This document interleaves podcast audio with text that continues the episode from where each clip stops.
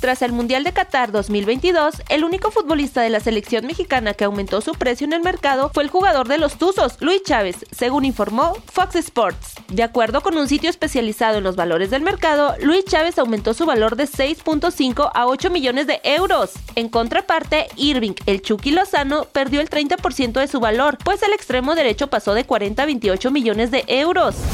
Estos son algunos de los resultados de la semana 16 en la NFL. Jaguares vence 19 a 3 a los Jets. Panthers derrota 37 a 23 a Lions. Nueva Orleans gana 17 a 10 a los Browns. Vikings derrota 27 a 24 a los Gigantes. Texas doblega 19 a 14 a los Titanes. Cowboys gana 40 a 34 a los Eagles. Empacadores gana 26 a 20 a Delfines. Ravens vence 17 a 9 a los Falcons. Los jefes se imponen 24 a 10 a los Seahawks. Bengals gana 22 a 18 a Patriotas. Bears caen 13 a 35 ante los Bills. Los 49 vencen 37 a 20 a Washington. Steelers gana 13 a 10 a Riders. Este lunes, Colts enfrenta a Chargers el expeleador Stephen Monard, quien tuvo un papel importante en el crecimiento de la UFC para que convirtiera en la competencia dominante de las artes marciales mixtas, falleció a la edad de 45 años. El deceso ha trascendido, se dio por posibles complicaciones cardíacas mientras conducía. Está usted